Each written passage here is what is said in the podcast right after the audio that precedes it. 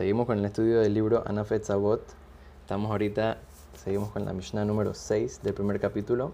Estábamos en el final y habíamos hablado ya varios días sobre el tema de juzgar a otra persona siempre para bien. Teníamos varias historias que contamos sobre este tema tan especial y tan importante. Y tenemos un par de historias más que vale la pena eh, en estos días especialmente reforzar esta cualidad de juzgar a la gente para bien, especialmente porque son días de, eh, de luto por el templo que se destruyó por, por odio gratuito, por no tratar a la gente de la mejor manera. Entonces, por lo tanto, vale la pena reforzar y trabajar en estas cualidades de juzgar a la gente para bien, siempre tratar a la persona como uno quisiera que lo traten a uno mismo. Entonces tenemos una historia muy famosa, pero muy muy bonita.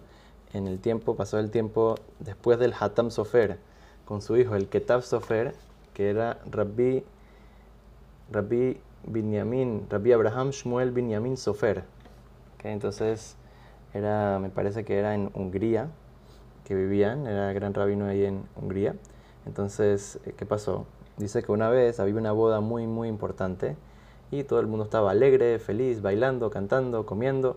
Y entonces eh, estaba ahí el Hatam Sofer y otros grandes rabinos, el, el Sofer y otros grandes rabinos. Entonces, eh, este gran rabino, en la mitad de la comida, se paró en la mitad, agarró y dijo que quería decir unas palabras en honor al novio y la novia. Y entonces dijo que para el honor de la fiesta y de la alegría tan grande que había en esta boda, iba a mostrarles una cosa muy muy especial. Entonces sacó de su bolsillo una moneda así brillante, muy bonita, y dijo, lo que ustedes están viendo, esta moneda, es una moneda que viene desde el tiempo del segundo Betamikdash.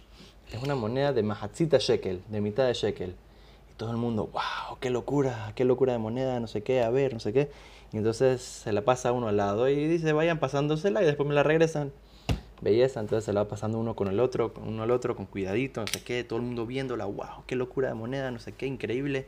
Tantos años así, cientos y cientos de años de, de antigüedad de esta moneda, increíble, no sé qué.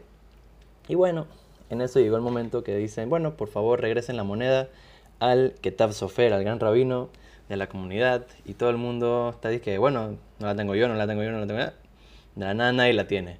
¿Cómo así nadie la tiene? ¿Que alguien la agarró? ¿Cómo así? ¿Qué pasó? Todo el mundo buscando, buscando, buscando, nadie la encuentra. Entonces, ¿qué se hace? Está todo el mundo... Entonces, de una vez avisaron, cierren las puertas del, del salón, que nadie pueda salir. Nadie puede salir de aquí, tal vez alguien, uno se trató de robar la moneda y se va a ir, se va a escapar. Cierren todas las puertas. Cerraron todas las puertas y dijeron, bueno, ni modo, vamos a tener que revisar bolsillo por bolsillo para ver quién se habrá robado la moneda, porque ¿dónde más va a estar?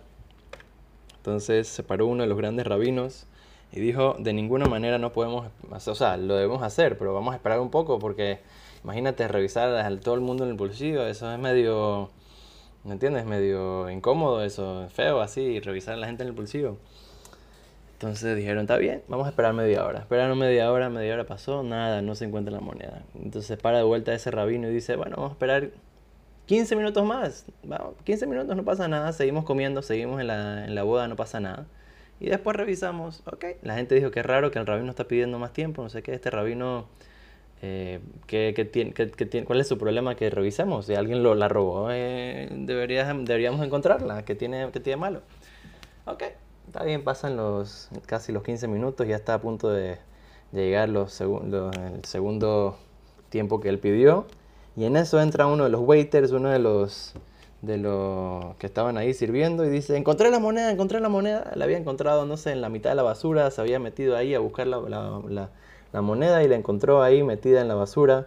Y debe ser que al parecer alguien la había dejado en la mesa la moneda y el waiter se la llevó eh, sin darse cuenta y la habían puesto en la basura. Entonces, eh, wow, todo el mundo estaba contento, Baruch Hashem, se encontró la moneda, todo.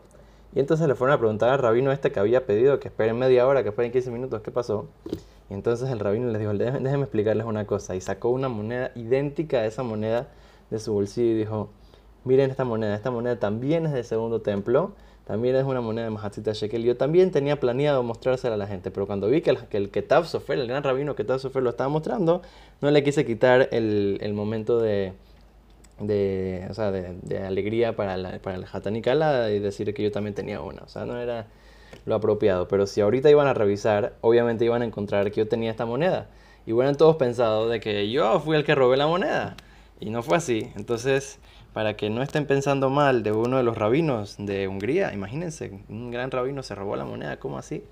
Entonces, entonces lo que hice fue que les pedí que esperaran un poco y entonces en ese momento estuve rezando a Dios que por favor se encuentren la moneda para que no llegue una profanación del nombre de Dios y que la gente no me juzgue para mal. Entonces, vemos aquí al, el, eh, que, que, muchas veces puede pasar de que, de que uno, que parezca súper ilógico, eh, de, que, de que algo fue como la persona dice, uno nunca sabe, muchas veces puede pasar cosas eh, así, que parecía coincidencia, pero en verdad, eh, en verdad es, es, son la realidad. Entonces tenemos que tener mucho cuidado con este tema, siempre tratar de juzgar a la gente para bien, para que Dios también nos juzgue para bien.